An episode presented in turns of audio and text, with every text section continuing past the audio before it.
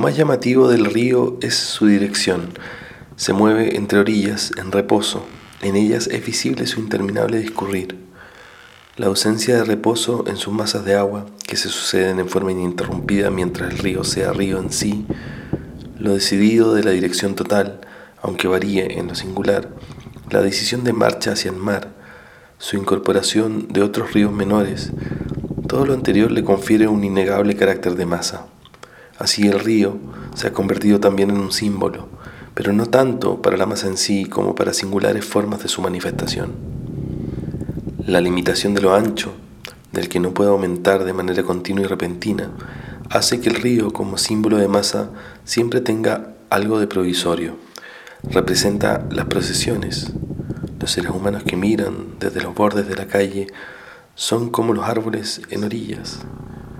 Lo sólido encierra lo fluido. Manifestaciones en grandes ciudades tienen semejantes caracteres de río. De los diferentes barrios llegan afluentes, hasta que se ha constituido la corriente principal, propiamente tal. Los ríos son en especial un símbolo para el tiempo en el que se forma la masa, el tiempo en el que aún no ha alcanzado lo que llegaría a ser. Le falta al río el propagarse del fuego y la universalidad del mar, pero en cambio la dirección está llevada al extremo y como cada vez vienen todavía más, se convierte, por así decir, desde el comienzo de una dirección que parece inagotable y que quizás en su origen se tome más en serio que en su meta.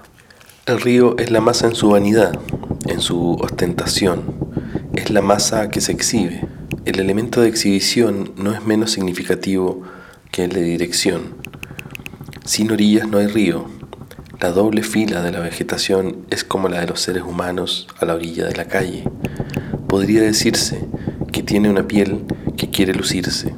Todas las formaciones de carácter fluvial, como procesiones y manifestaciones, muestran en lo posible la mayor parte de su superficie. Se estiran como un elástico lo más que pueden, se brindan al mayor número de espectadores posibles, quieren ser admiradas y temidas.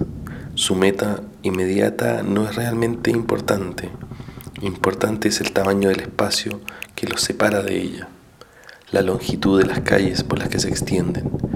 En lo que respecta a la densidad entre los participantes, no tiene carácter demasiado decisivo, es mayor entre los espectadores y se establece una densidad especial entre participantes y espectadores. Tiene algo de un acercamiento amoroso entre dos criaturas muy largas, de las que una mantiene aprisionada a la otra y le permite deslizarse lenta y tiernamente a través suyo. El crecimiento se produce desde la vertiente, pero por afluentes estrictamente predeterminados en el espacio. La igualdad de las gotas queda sostenida en el río, pero acarrea de todo, y lo que acarrea es más decisivo e importante para su aspecto que acaso las cargas del mar que desaparecen sobre su inmensa superficie. Uniendo todos los factores, podríamos designar al río como un símbolo de masa solo con limitación. Lo es de manera muy distinta que el fuego, el mar, el bosque o el trigo. Es símbolo de un estado aún bajo dominio, antes del estallido y antes de la descarga representa su amenaza más que su realidad. Es el símbolo de una masa lenta.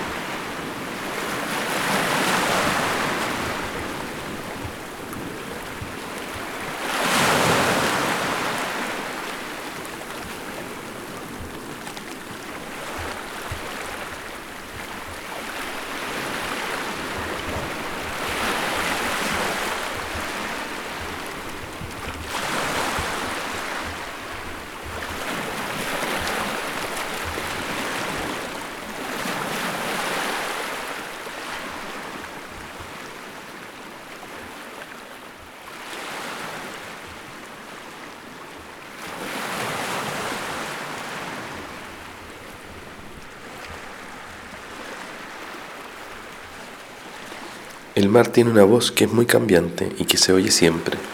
Es una voz que tiene sonidos de mil voces. Se le atribuyen muchos factores, paciencia, dolor y cólera. Pero lo más impresionante de esta voz es su tenacidad. El mar nunca duerme. Se le oye siempre, de día, de noche, por años, decenios. Se sabe que ya se le oía hace muchos siglos. Tanto en su ímpetu como en su revelarse, recuerda a una sola criatura que comparte esas características con él, la masa. Pero también tiene la constancia que a esta masa le falta. No se insume y desaparece de tarde en tarde, está siempre presente. El máximo e incluso vano deseo de la masa, el deseo de perdurar, lo representa el mar como un algo ya realizado. El mar todo lo engloba y es incolmable. Todos los ríos, vertientes, nubes y toda especie de cauces de la tierra podrán volcarse en el mar, que no por ello aumentaría realmente. No habría cambiado. Siempre se tendría la sensación de que se trata del mismo mar y para lograrlo atrae más y más seres humanos. En la palabra océano, el mar alcanzó algo como su más solemne dignidad.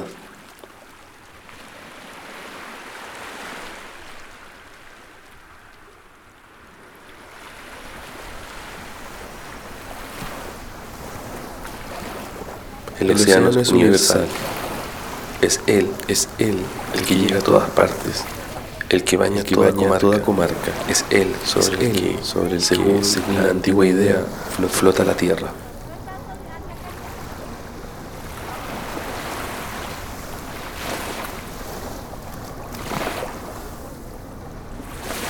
Si el mar no fuese incolmable, la masa no tendría imagen para su propio ser insaciable.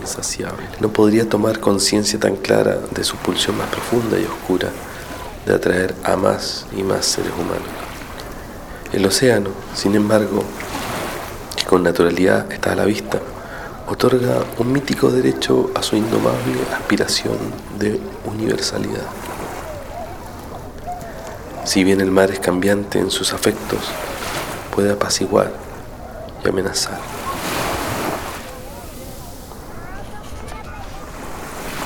Puede estallar en tormentas, pero siempre está presente se sabe dónde está. Su ubicación tiene algo de abierto, de descubierto. No nace repentinamente donde antes no había nada. Lo misterioso y repentino del fuego le es ajeno. Este le ataca a uno desde la nada como si una fiera estuviera al acecho y se le espera en todas partes. En cambio el mar Solo es de esperar allí donde se sabe con certeza que está. Pero no por ello se puede decir que carece de misterio. Su misterio no reside en su ser repentino, sino en su contenido. La vida masiva de la que está colmado pertenece al mar, tanto como su abierta constancia. Así lo grandioso de esta formación se ve aún acrecentado por la idea de su contenido todos los vegetales y animales que cobija en cantidades inmensas. El mar no tiene límites internos y no está separado en pequeños pueblos y territorios. Tiene un idioma y es el mismo en todas partes. No hay, por así decir, ningún ser humano que pudiese ser excluido de él. Es demasiado englobante como para que pudiera corresponder a alguna de las masas conocidas por nosotros pero es el modelo de una humanidad saciada en sí, en la que desemboca toda vida y que todo lo contiene.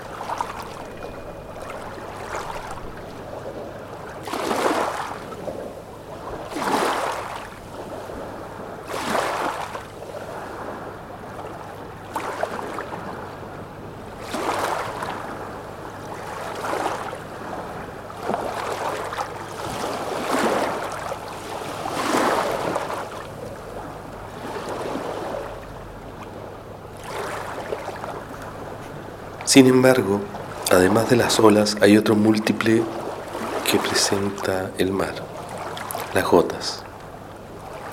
Ellas están aisladas, solo son gotas.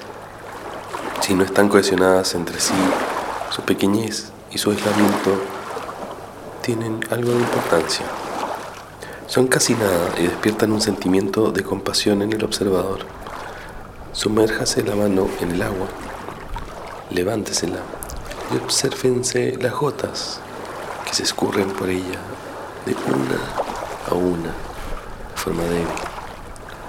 La compasión que por ella se siente podría compararse con la que nos produce los seres humanos sin esperanza, marginados. Las gotas solo, vuelven a contar, contar cuando ya no se les puede contar, cuando han vuelto a amalgamarse en lo grande y entero.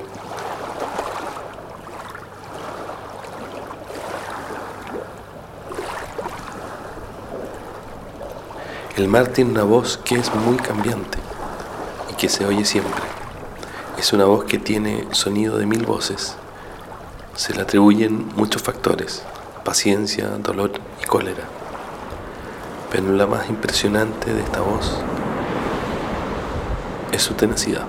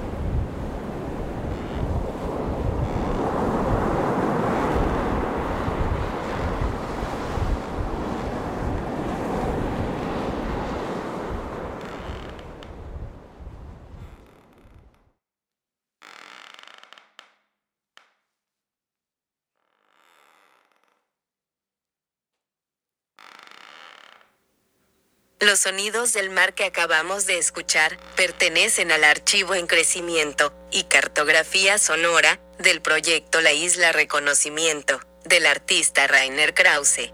Este proyecto invita a colaborar realizando registros sonoros de las costas de Sudamérica, para luego ser subidos a la web del proyecto, mediante una aplicación para teléfonos móviles o directo en la web, generando un nuevo punto en el dibujo interactivo del continente. Es el sonido del mar el que dibuja, son las riberas y costas las que, sumadas, hacen de la isla reconocimiento, un paisaje.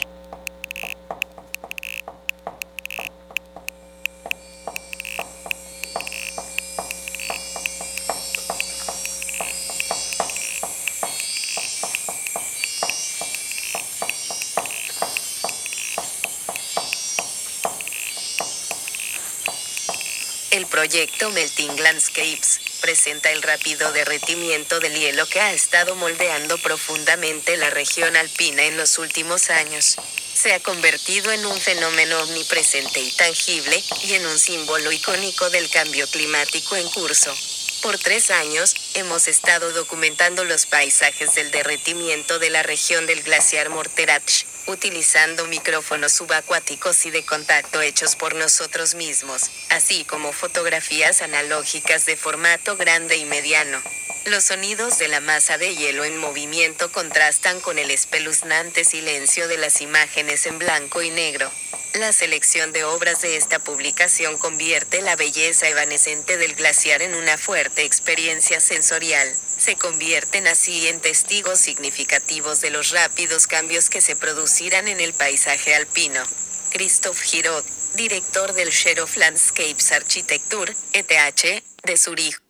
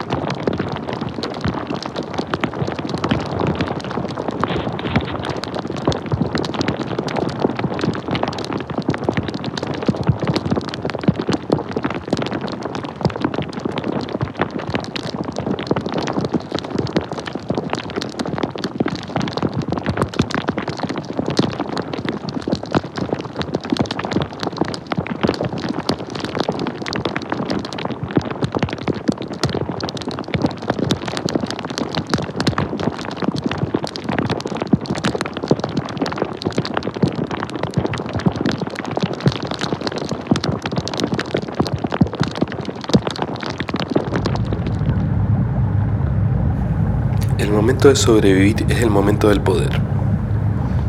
El espanto ante la visión de la muerte se disuelve en satisfacción, pues no es uno mismo el muerto. Este yace, el superviviente está de pie. Es como si hubiese antecedido un combate y como si uno mismo hubiese derribado al muerto. En el sobrevivir cada uno es enemigo del otro. Comparado con este triunfo elemental, todo dolor es poca cosa. Es importante, sin embargo, que el superviviente esté solo ante uno o varios muertos. Se ve solo, se siente solo y cuando se habla del poder que este momento le confieren, nunca debe olvidarse que deriva de su unicidad y solo de ella.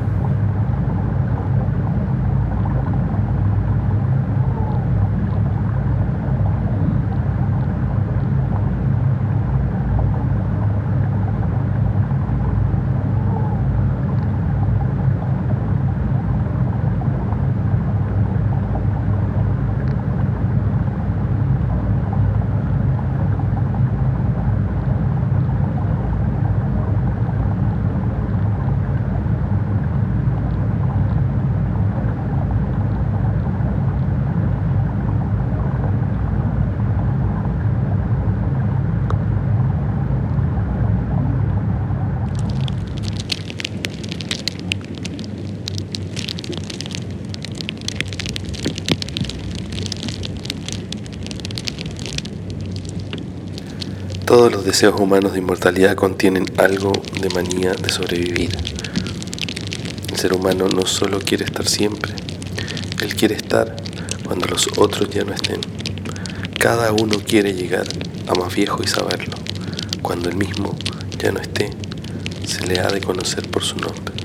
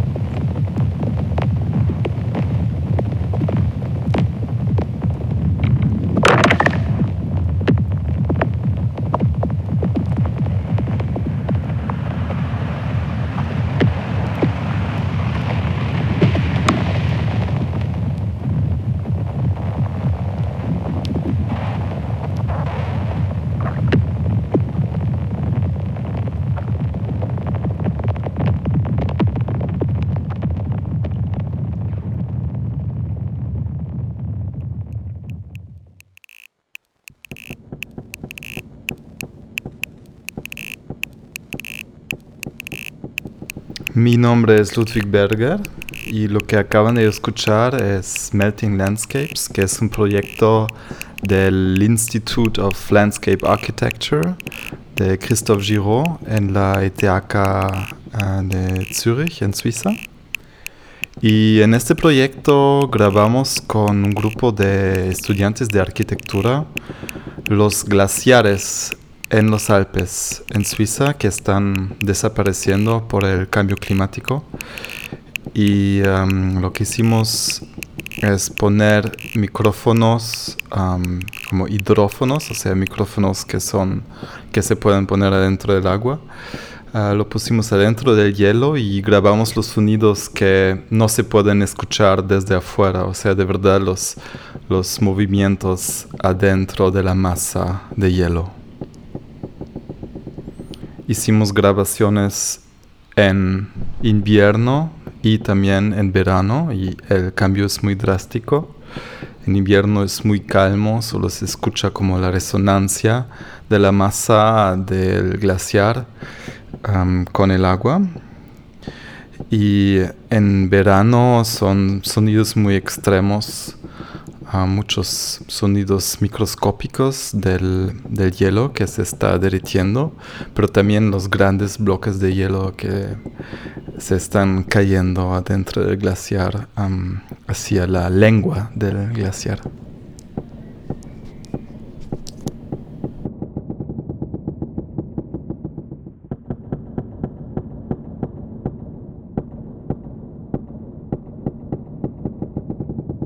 La muta de lamentación.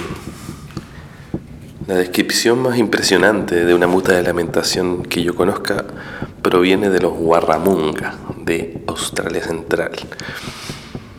Aún antes que el hombre sufriente hubiese exhalado el último respiro, comenzaron las lamentaciones y las mutilaciones intencionales.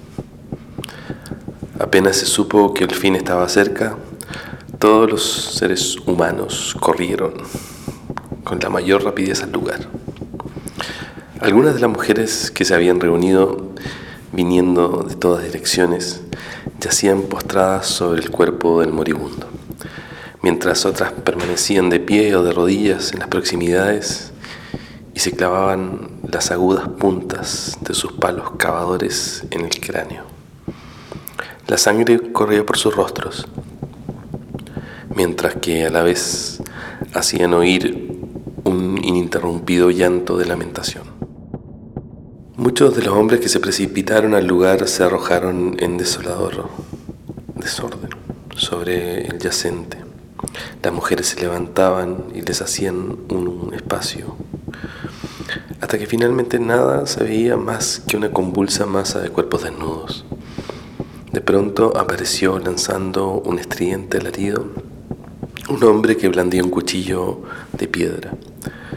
Cuando llegó al lugar se hizo cortes con el cuchillo en ambos muslos, a través de los muslos, de tal modo que ya no pudo mantenerse en pie y cayó sobre la masa de cuerpos convulsos. Su madre, sus esposas y hermanas lo arrancaron del hervidero y aplicaron la boca a sus heridas abiertas. Mientras agotado e indefenso, yacía en el suelo. Poco a poco se fue desenredando la masa de cuerpos oscuros y permitió la visión del desdichado enfermo, que era el objeto, o más bien la víctima, de esta intencionada muestra de afecto y pena. Si ya antes había estado enfermo, le iba mucho peor ahora, cuando sus amigos lo abandonaban. Estaba claro que no le quedaba mucho tiempo de vida. El llanto y la lamentación duraban. El sol se puso y sobre el campamento cayó el ocaso. Aquella misma noche el hombre murió. Entonces el llanto se dejó oír aún con más intensidad que antes. Los hombres y las mujeres, en medio de un frenesí ocasionado por la amargura, se arrojaban de allá para acá y se infringían heridas con cuchillos y agudas lanzas mientras las mujeres se golpeaban con las masas sobre sus cráneos. Nadie se defendía de los tajos o de los golpes. Una hora más tarde se puso en camino en la oscuridad una comitiva fúnebre, bajo la luz de las antorchas. Llevaron el cadáver hasta una leñera que distaba cerca de una milla y allí lo acostaron sobre una plataforma de ramas dentro de un gomero bajo. Cuando amaneció al día siguiente, en el campamento donde había muerto el hombre, no se percibía rastro alguno de vida. Toda la gente se había trasladado sus misérrimas chozas a alguna distancia y había dejado atrás en total desolación el lugar del mortal suceso. Porque nadie deseaba encontrarse con el fantasma del difunto, que sin duda andaría vagando por las cercanías, y no para decir nada del espíritu del hombre vivo que había provocado la muerte por hechizos y que volvería seguramente en forma algún animal al lugar de su crimen para deleitarse de su triunfo. En el nuevo campamento por todas partes había hombres postrados sobre el suelo, con heridas abiertas en los muslos, que se habían infligido por su propia mano. Habían cumplido con su deber ante el muerto y llevarían hasta el fin de sus días las profundas cicatrices en los muslos como distintivos de honor. En uno de ellos se veían las señales de no menos de 23 heridas que se habían ocasionado en el curso del tiempo.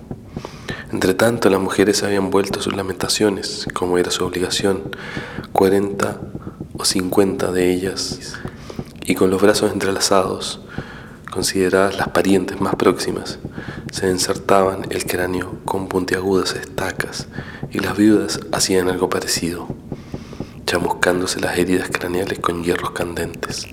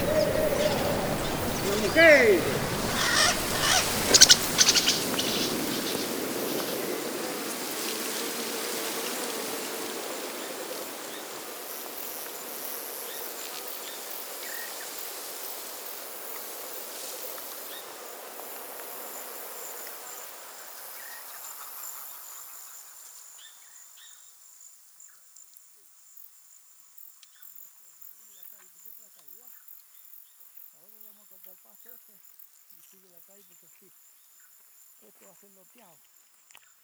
Después. Esos membrillos puse yo, ¿ves? Que voy atado por viento. Corren viento muy fuerte. Y eso lo estamos poniendo de a poco.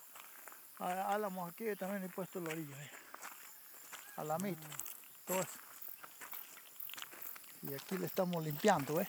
Todo esto.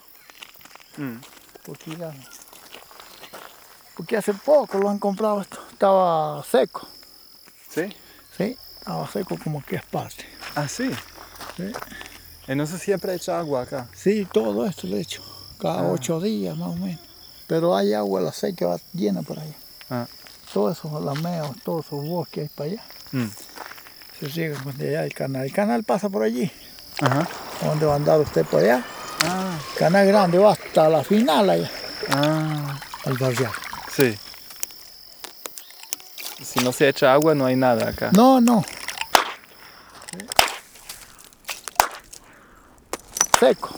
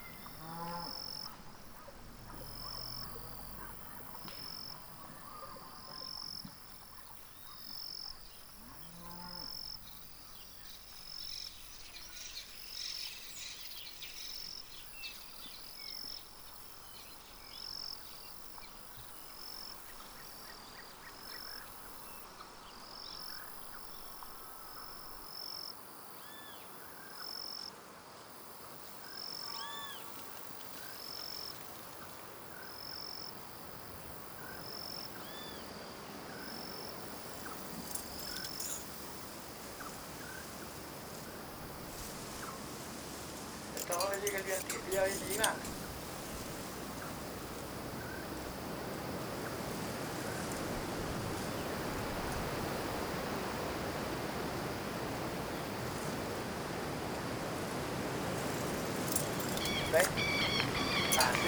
hora llega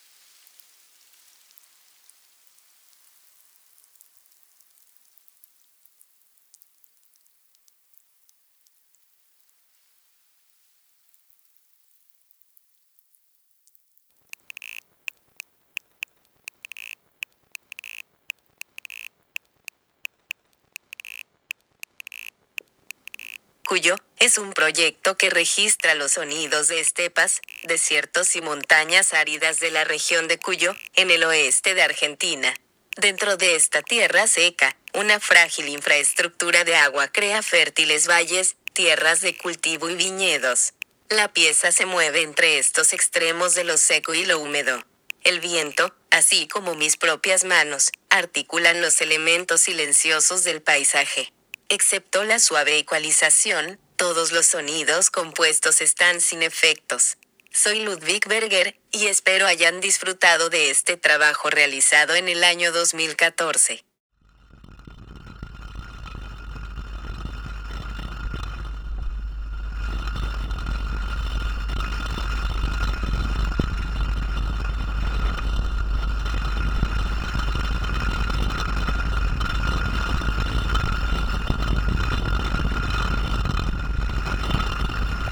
La doble masa, la guerra. En las guerras se trata de matar. Las filas de enemigos fueron diezmadas. Se trata de un matar por montones. Hay que acabar con la mayor cantidad posible de enemigos. La peligrosa masa de adversarios vivos ha de convertirse en un montón de muertos. Vence el que mata a más enemigos. En la guerra se enfrenta a una masa creciente de vecinos. Su aumento es inquietante en sí. Su amenaza, que ya se haya contenida en el mero crecimiento, desencadena la propia masa agresiva que empuja a la guerra. En su conducción, se procura ser siempre superior, es decir, tener siempre en el terreno el grupo más numeroso y aprovechar en todo aspecto la debilidad del contrario. La guerra es pues en detalle la exacta imagen de aquello que sucede en general. Se quiere ser la masa más grande de vivos, en el lado contrario, sin embargo, debe hallarse el montón mayor de muertos. En esta competencia de las masas en crecimiento se halla un motivo de fondo esencial. Podría hablarse del motivo de fondo más profundo de las guerras. También pueden hacerse esclavos en vez de muertos. Pero la guerra nunca es guerra de verdad, sino antes nos apunta como objetivo conseguir un montón de muertos enemigos. Todas las palabras familiares para designar hechos bélicos, tanto en las lenguas antiguas como en las lenguas nuevas, expresan exactamente esta relación. Se habla de matanza y carnicería, se habla de revés. Mares de sangre tiñen de rojo los ríos. El enemigo deja en el campo hasta el último hombre. Es importante, sin embargo, señalar que el montón de los muertos se percibe también como unidad y algunas lenguas lo designan con un término especial. La palabra alemana Ballstadt para campo de batalla contiene la vieja raíz Ball, que significa los que quedaron sobre los campos de sangre. En el nórdico antiguo, Ball significa los cadáveres sobre el campo de sangre. Valhall no es otra cosa que la morada de los guerreros caídos. Por afonía del antiguo alemán, Val se formó de la palabra Woe, que quiere decir revés. En el anglosajón, en cambio, la palabra correspondiente Woe significa peste, enfermedad contagiosa común a todos estos términos, trátese de los caídos sobre el campo de batalla, de reveses, de peste o enfermedades contagiosas, es la idea de un montón de muertos.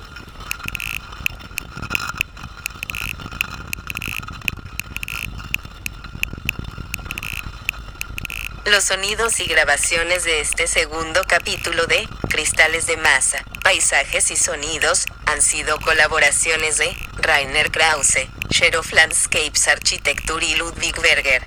Los textos pertenecen a una selección realizada a partir del libro Más hay poder, de Elías Canetti. Espero que hayan disfrutado el programa. Soy Daniel Reyes León y lo que escuchamos ahora, de fondo, es el registro sonoro de la acción, Avalancha, Acción de Descenso Hídrico, volumen 1, que realizamos, junto a Luis Alem Gruber, en el contexto del encuentro de arte sonoro Tsunami, en la ciudad de Valparaíso, en diciembre de 2019. En esa acción, colocamos hidrófonos en el interior de dos bloques de hielo, con los cuales bajamos desde Avenida Alemania hasta el puerto, pasando por diferentes partes de la ciudad. Citando a Francis Alice, recuperamos su acción desde el sonido, poniendo a la ciudad como un lugar de activación para el agua,